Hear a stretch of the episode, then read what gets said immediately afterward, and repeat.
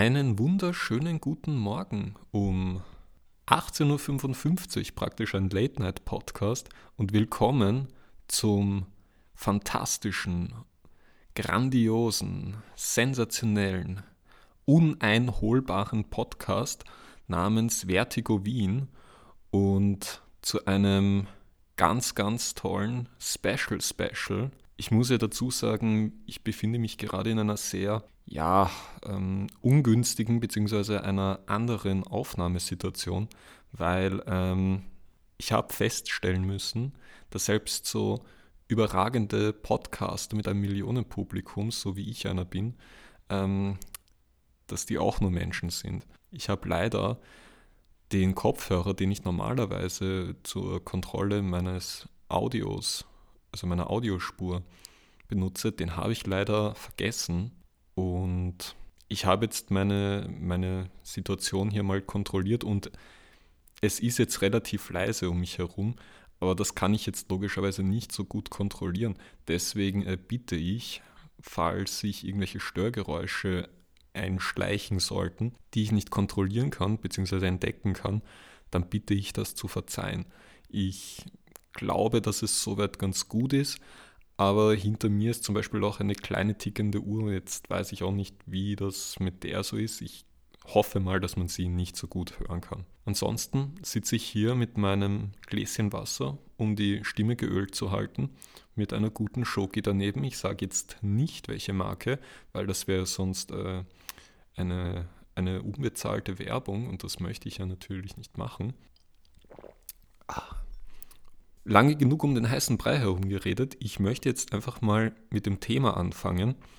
Es geht nämlich heute um, um eine Filmlegende, die vermutlich jeder, der nicht die letzten 60 Jahre unter einem Stein gelebt hat, kennen sollte. Ich gebe jetzt einfach mal ein paar Hinweise. Sie wird dieses Jahr 76, kommt aus Japan ursprünglich, hat in den 90er Jahren versucht, ähm, den Sprung nach Hollywood zu schaffen. Das gelang ihr ja, nicht so berauschend.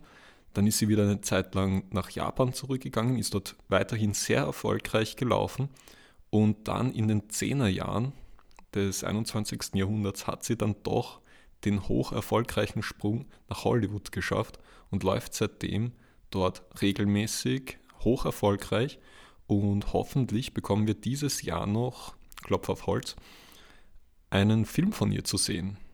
Ich habe jetzt tatsächlich bewusst kein Personalpronomen verwendet, denn die Geschlechtsbestimmung ist nicht so ganz eindeutig, weil ähm, es sich nicht einmal um einen Menschen handelt, denn es ist The Man, The Myth, The Monster Godzilla. Das wird jetzt für die meisten keine besonders große Überraschung sein, denn ich glaube schon, dass ich das in den Titel schreiben werde. Also Leute, die lesen können, sind klar im Vorteil. Aber für die anderen, willkommen beim Godzilla Podcast. Der Hintergrund ist folgender. Ich habe, ich bin ja, ich bin ja ein Freund von physischen Medien, also DVD, Blu-ray, was weiß ich was alles. Und bei einem Streifzug habe ich dann tatsächlich einmal eine Godzilla-Box gefunden mit, ich glaube, zwölf Filmen, wo der Originale, dann der zweite und dann noch einige aus den 90er Jahren dabei waren. Und da habe ich mir gedacht, ja, da werden wir uns doch einmal das Original einmal geben, oder? Ja, das habe ich dann gemacht und bei der Vorbereitung für den zweiten Podcast, für die XL-Folge, die natürlich auch noch online ist, also in die man sehr gerne reinhören darf, ich habe da halt mein Skript geschrieben und habe mir dann gedacht, hm, bei Godzilla, da könnte man vielleicht ein bisschen mehr rausholen. Weil ich habe mir gedacht, ja, ich möchte vielleicht ein bisschen mehr dazu sagen. Und dann kam mir der Geistesblitz relativ spontan, machen wir doch ein Special draus. Ja, das ist es jetzt hier. Ich habe mir gedacht, ich fange einmal mit ein paar einleitenden Worten an. Natürlich Godzilla, ähm, ein Klassiker unter den Special Effects Filmen, hat ein bisschen eine komplizierte Geschichte. Ähm, er kommt ja ursprünglich aus Japan, wie ich schon gesagt habe, und seine Filme, die werden in Äras unterteilt. Die erste Ära wäre zum Beispiel die Showa-Ära mit 15 Filmen und die ging von 1954 bis 1975. Darauf folgte die Heisei-Ära mit sieben Filmen und die ging von 1985 bis 1995, gefolgt von der Millennium-Ära, die hatte dann nur sechs Filme und die ging von 1999 bis 2004. 2016 kam dann noch ein Einzelfilm heraus, der hieß Shin Godzilla. Das war dann auch bisher der letzte, der aus Japan gekommen ist. Nun werden jetzt die meisten sagen, ja, ich kenne aber nur die amerikanischen. Das stimmt, es gibt auch einige amerikanische Filme, auf die werde ich dann aber eh noch genauer eingehen. Wer jetzt vielleicht sagt, durch den Godzilla-Podcast hier, das möchte ich jetzt auch noch äh, kurz anmerken. Bitte nehmt den nicht als den ultimativen Guide für das Godzilla-Universum. Ich habe noch selbst noch nicht so viele Godzilla-Filme gesehen, also da fehlen mir noch sehr viele, wo, wo die meisten Fans sagen, ja, die muss man sehen und alles. Das ist es nicht. Ich habe jetzt einfach mal ein paar Filme gesehen und möchte einfach mal ein bisschen was darüber sagen.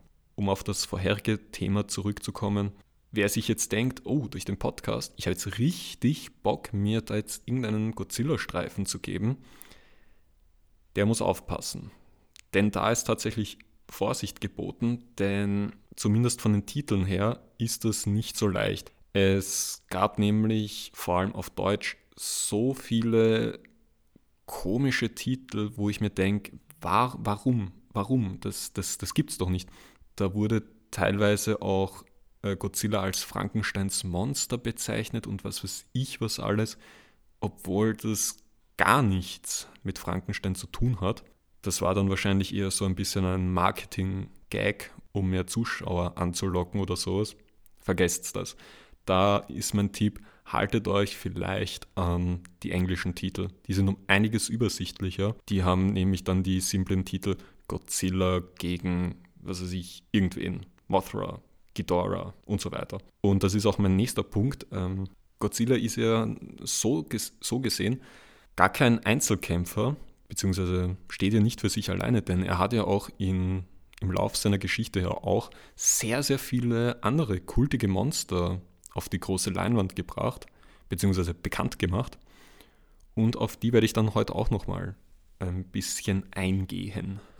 Ähm, genug der weisen Worte fangen wir einfach einmal beim Original an.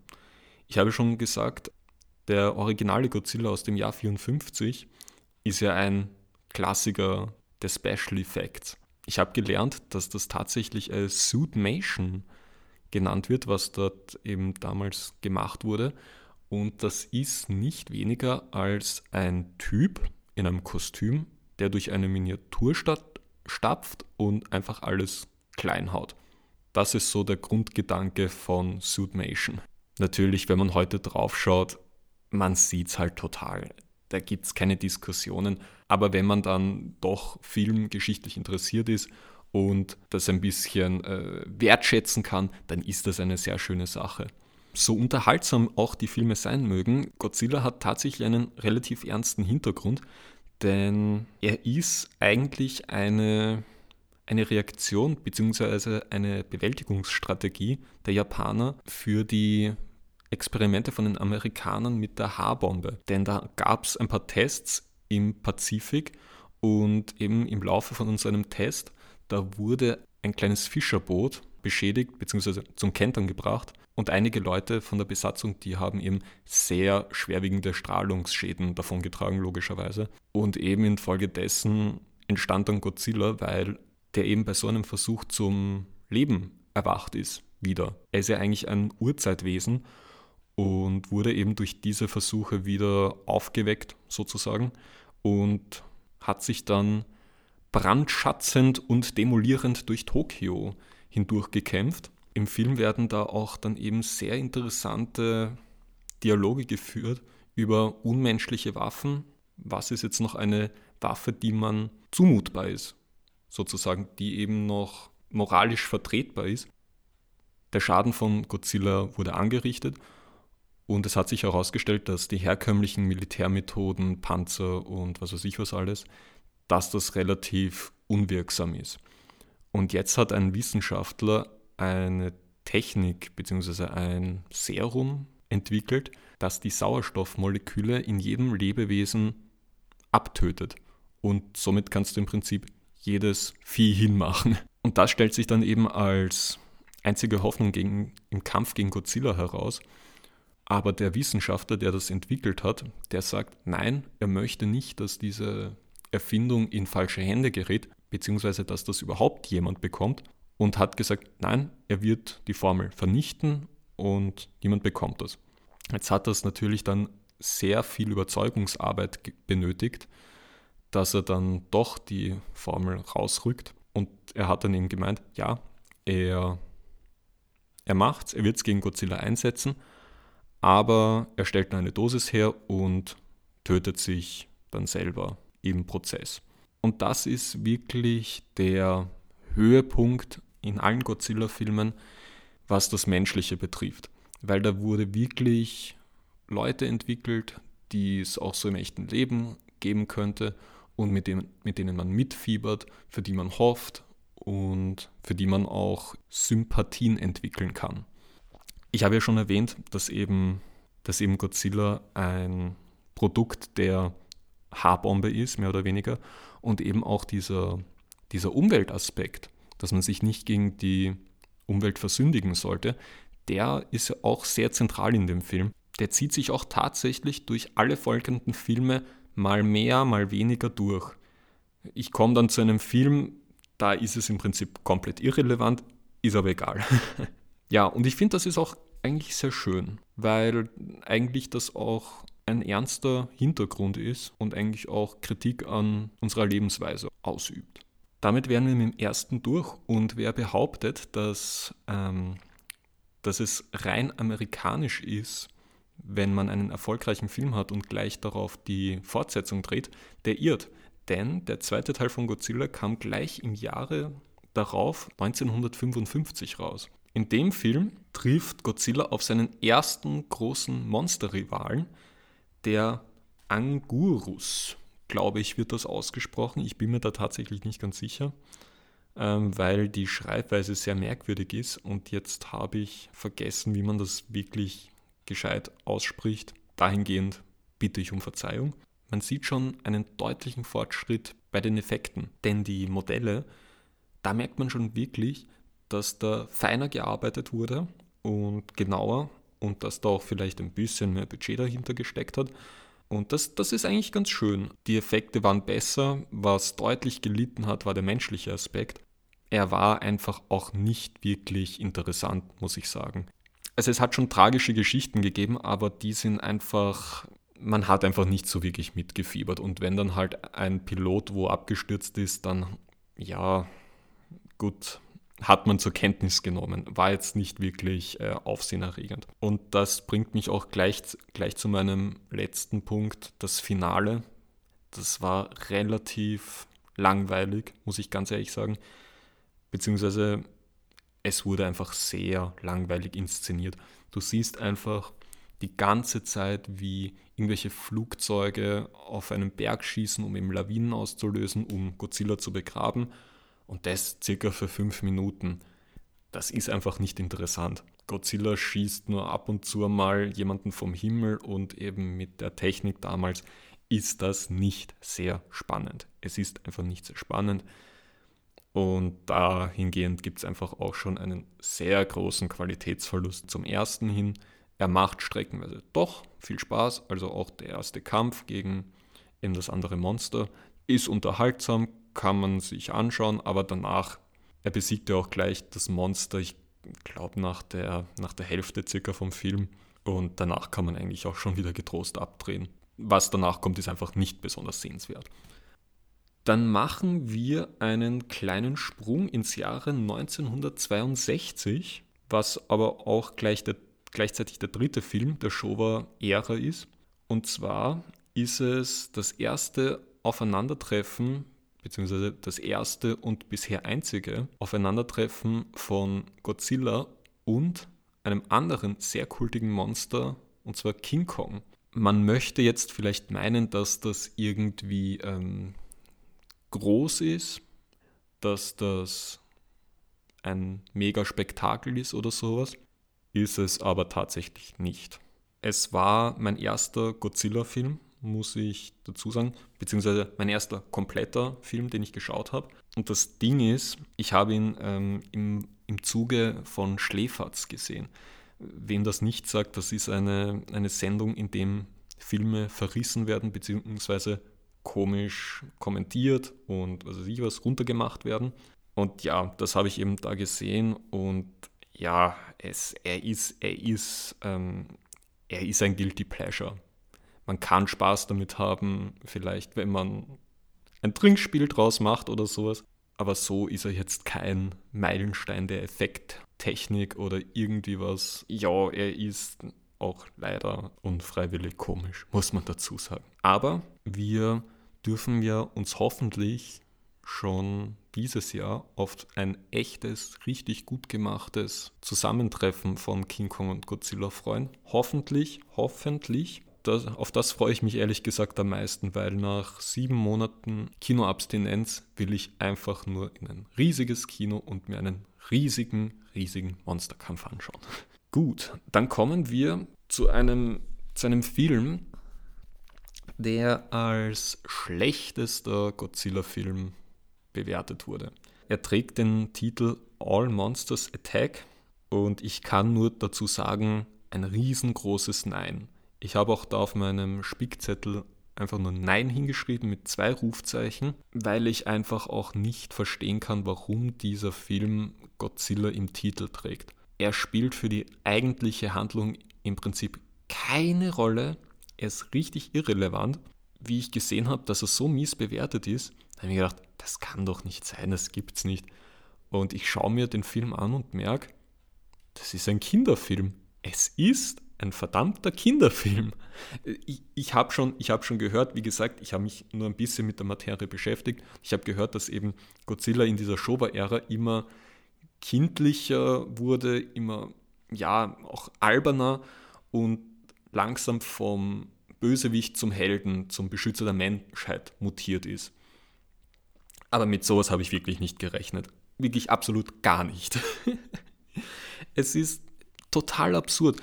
In der eigentlichen Welt kommt Godzilla gar nicht vor, denn der Protagonist ist ein, ist ein Kind und träumt sich die Insel der Ungeheuer, wo Godzilla mit seinem Sohn und mit ganz anderen Viechern, die komplett uninteressant sind, die leben dort und, der, und das Kind kann eben mit dem Sohn von Godzilla irgendwie kommunizieren, beziehungsweise sie reden ja ganz normal miteinander und irgendwie so lernt er dann seine Konflikte in der echten Welt zu bewältigen.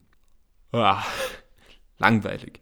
Die Kämpfe sind okay, sie sind ja wirklich nichts Besonderes. Also es spricht wirklich nichts für diesen Film.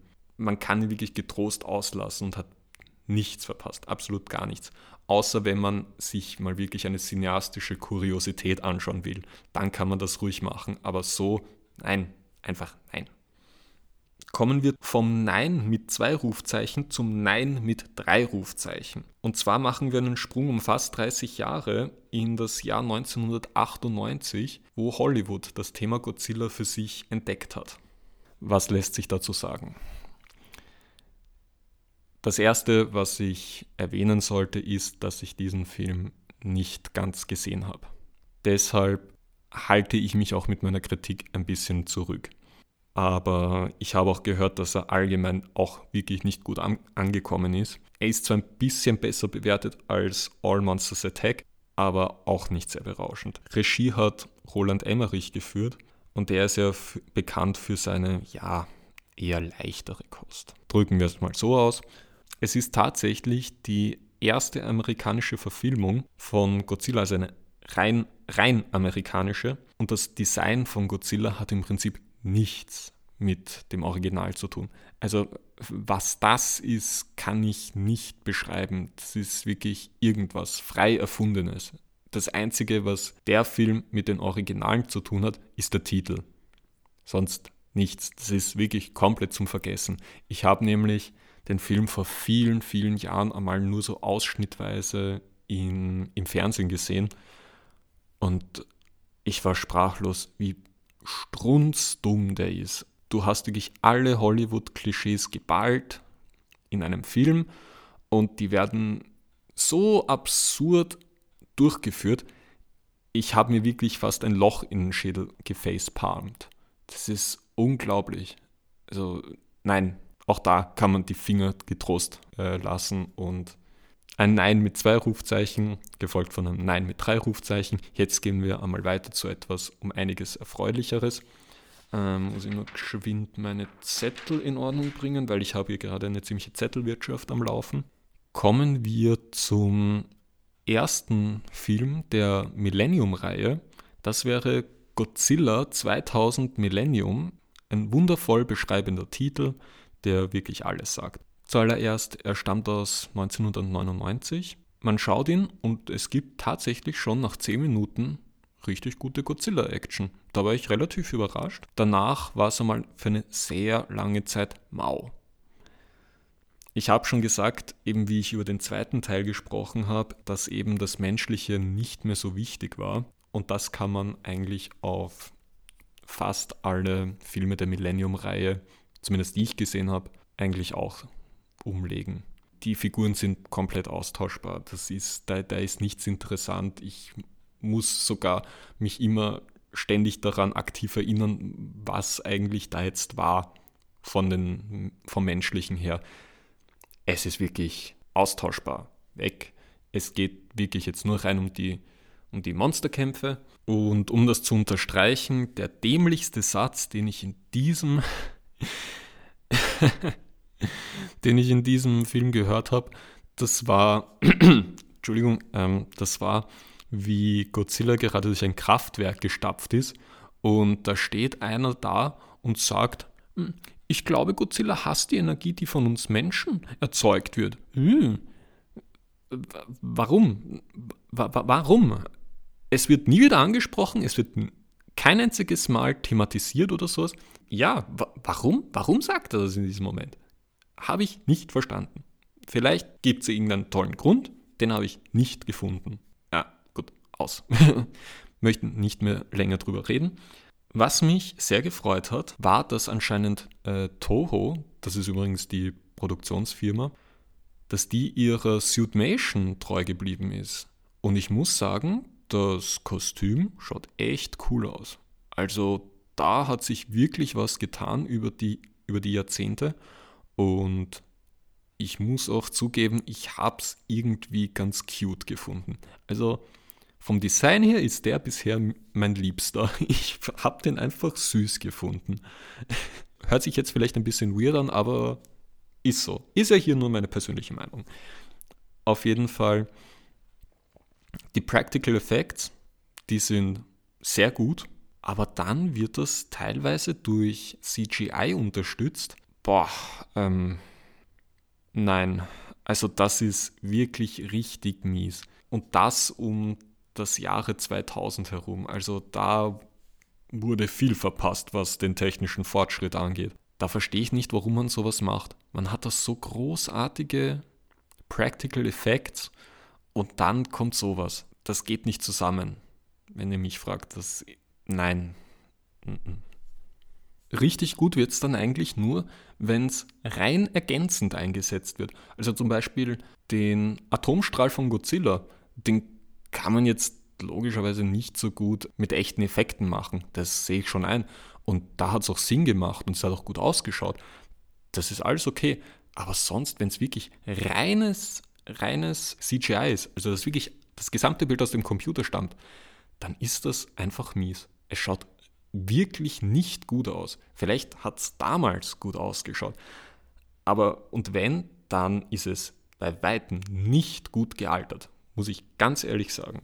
Ich komme da dann eh auch nochmal genauer drauf zu sprechen bei einem anderen Film. Aber die Gegner bei 2000 Millennium, die sind irgendwie langweilig muss ich ganz ehrlich sagen, die haben mich wirklich Nüsse interessiert. Sie haben auch einen ganz merkwürdigen Hintergrund, irgendwie ein, ein Alien-Raumschiff, was auf den Meeresboden gesunken ist Und weil irgendwelche Forscher dann äh, da irgendwelche Untersuchungen gemacht haben und das mit Licht angestrahlt haben, ist es irgendwie wieder aktiviert worden und jetzt will es, was weiß ich, irgendwas, keine Ahnung, ist mir eigentlich auch in Wirklichkeit wurscht. Ja, irgendwie, irgendwie, das habe ich dann nicht ganz genau verstanden, manifestieren sich dann diese Viecher, die dann in dem Raumschiff waren, in ein gigantisches Monster Warum auch immer, da habe ich dann abgeschalten, weil äh, hat mich nicht interessiert. Und dann kommt es zu einem richtigen Zeitlupenkampf. Also die, die beiden Monster gehen so abartig langsam aufeinander los und irgendwie wirkt alles, als hätte man das mit, was weiß ich, 100 Frames aufgenommen und genauso schnell aber abgespielt. Ähm, Nein. Also an dem Film ist einfach relativ viel mies. Ich bin nach wie vor, nach wie vor, ich bin großer Fan vom Godzilla-Design. Das finde ich extrem gut. Aber sonst, der Rest, den kann man, den kann man eigentlich, ja, eigentlich droppen. Dann im darauffolgenden Jahr kam Godzilla gegen, jetzt kann ich mich wieder nur blamieren, gegen Mega Gurus. Guirus, irgendwie so komischer Name, kam da ihm raus und da wurde schon einiges besser gemacht. Die Kämpfe waren um einiges besser, da hat man sich, da, da gab es kein Zeitlupenniveau mehr und die sind wirklich ernsthaft gegeneinander angetreten. Das war sehr schön anzuschauen. Dann ist aber streckenweise was passiert, wo ich mir gedacht habe, das kann doch nicht sein. Wie, wie kann man das so verhunzen? Weil das CGI war dann tatsächlich noch schlechter. Und ich sage das wirklich nicht gerne, aber es hat teilweise wirklich ähm, das Niveau von der Asylum angenommen. Wer, wer das jetzt nicht kennt, Asylum, das ist eine, eine, eine Produktionsfirma, die eben hauptsächlich durch ihre Mockbuster und absichtlich schlechten Filme bekannt ist. Die bekanntesten sind eben die Sharknado-Filme, falls denen irgendwer was sagt. Und muss ich jetzt ganz ehrlich sagen, so wie es ist. Es, boah, mich hat es wirklich teilweise durchgeschüttelt. Boah, also ganz grausig. Und auch hier menschlich, komplett uninteressant, austauschbar. Weiter. Dann ähm, haben wir einen Film, der auch im darauffolgenden Jahr erschienen ist, und zwar mit einem sehr langen, nicht so übersichtlichen Titel. Ähm, ich muss zugeben, dass ich ihn jetzt tatsächlich auch nochmal nachschauen muss weil ich habe mir auf, meinen, auf meinem Stichwortzettel habe ich mir nur ein paar Stichworte, äh, logisch, habe ich mir nur eine Abkürzung vom Titel hingeschrieben und ich muss gestehen, dass ich den vollen Titel so jetzt gerade nicht zusammenbringe. Er ist jetzt eh nicht mega schwer, aber trotzdem. Godzilla, Mothra and King Ghidorah, Giant Monsters All Out Attack. Also Ungelenkiger geht es nicht mehr, aber ja, wurscht. Hier sind die Kämpfe extrem gut. Das CGI ist sehr sinnvoll verwendet worden. Es schaut extrem gut aus. Man hat eben Mothra und Ghidorah, die gegen Godzilla kämpfen. Davor gibt es auch noch ein Viech. Ähm, Moment. Habe ich jetzt leider vergessen. Ah, das muss nachgeschaut werden. Das wird jetzt auch noch nachgeschaut. Baragon, glaube ich, war das. Ähm, ja, kein wichtiges Monster oder irgendwie in einer Weise. Aber schaut extrem gut aus. Also, wie gesagt, Monsterkämpfe sind sehr schön, sehr schön gemacht. Macht sehr viel Spaß. Ähm, ich habe jetzt zwar jetzt vorhin gesagt, dass das CGI sehr gut ist. Es ist aber tatsächlich manchmal sehr ambivalent. Es ist manchmal eine hervorragende Ergänzung, zum Beispiel wenn Ghidorah dann aufsteigt und vor sich hin leuchtet und alles. Das schaut, das schaut sehr cool aus, muss ich, muss ich gestehen. Aber dann ist es an manchen Stellen wieder richtig crappy und äh, ja, äh, schaut einfach nicht gut aus. Aber lassen wir jetzt einfach mal das CGI außen vor. Was aber dann noch relativ gut ist, wo ich auch überrascht war, das waren die Charaktere. Da wird dann auch eine Vater-Tochter-Beziehung aufgebaut, wo man auch tatsächlich mit denen mitfiebert. Dahingehend hat es halt wirklich eine, einen sehr großen Sprung gemacht, ins Positive natürlich. Und das hoffentlich behalten sie sich auch einmal bei. Ja, das war jetzt auch der letzte japanische, den ich derweil einmal gesehen habe. Ich habe dann noch Godzilla 2 King of the Monsters von 2019 mir mal auf Netflix angeschaut und es hat im Prinzip dieselben Krankheiten. Charaktere sind äh, Kämpfe sind hui. Aber da ist es logisch, dass in Hollywood, das muss ich natürlich auch erwähnen, ähm, das ist Universal will jetzt eben wieder ein neues Monsterverse erschaffen. Und dazu zählt eben ähm, der 2014er Godzilla, dann Kong Skull Island, dann eben Godzilla 2 und jetzt dieses Jahr Godzilla vs. Kong. Genau. ich war mir jetzt nicht sicher, ob ich das richtig herum gesagt habe. Aber ja, noch kurz zu Godzilla 2, eben ein amerikanischer Film. Alles kommt aus dem Computer, aber es schaut so cool aus und ich bereue sehr, dass ich ihn nicht im Kino gesehen habe. Also herrlich. Die Aufnahmen von Mothra und Ghidorah und ja, Godzilla logischerweise auch, wie sie da so im Regen stehen und leuchten und das schaut so, das schaut so majestätisch aus und wunderschön gemacht. Also das ist wirklich handwerklich großartig. Da, da geht wirklich fast nichts drüber. Und ich freue mich wirklich, wirklich, wirklich schon sehr auf Godzilla vs. Kong.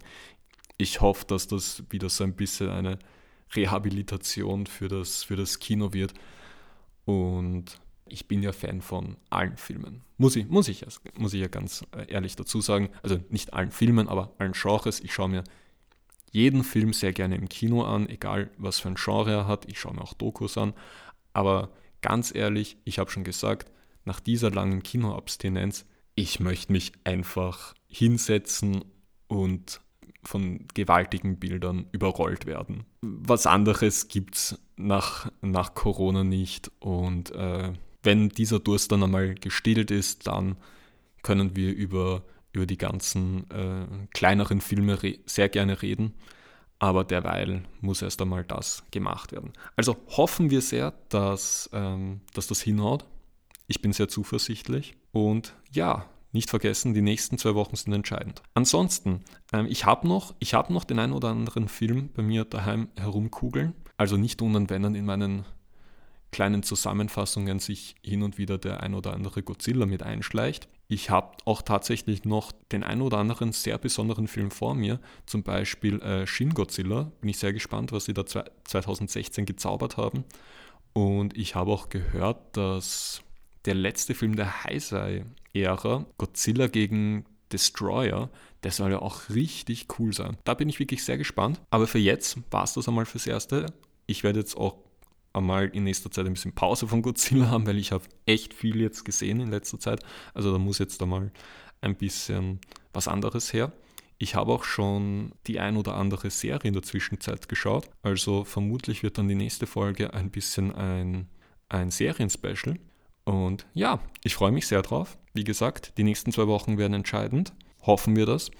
Ansonsten wünsche ich euch einen wundervollen Abend oder eine wundervolle Früh oder gleich einen sehr schönen Tag. Hoffentlich hören wir uns bald wieder. Macht's gut.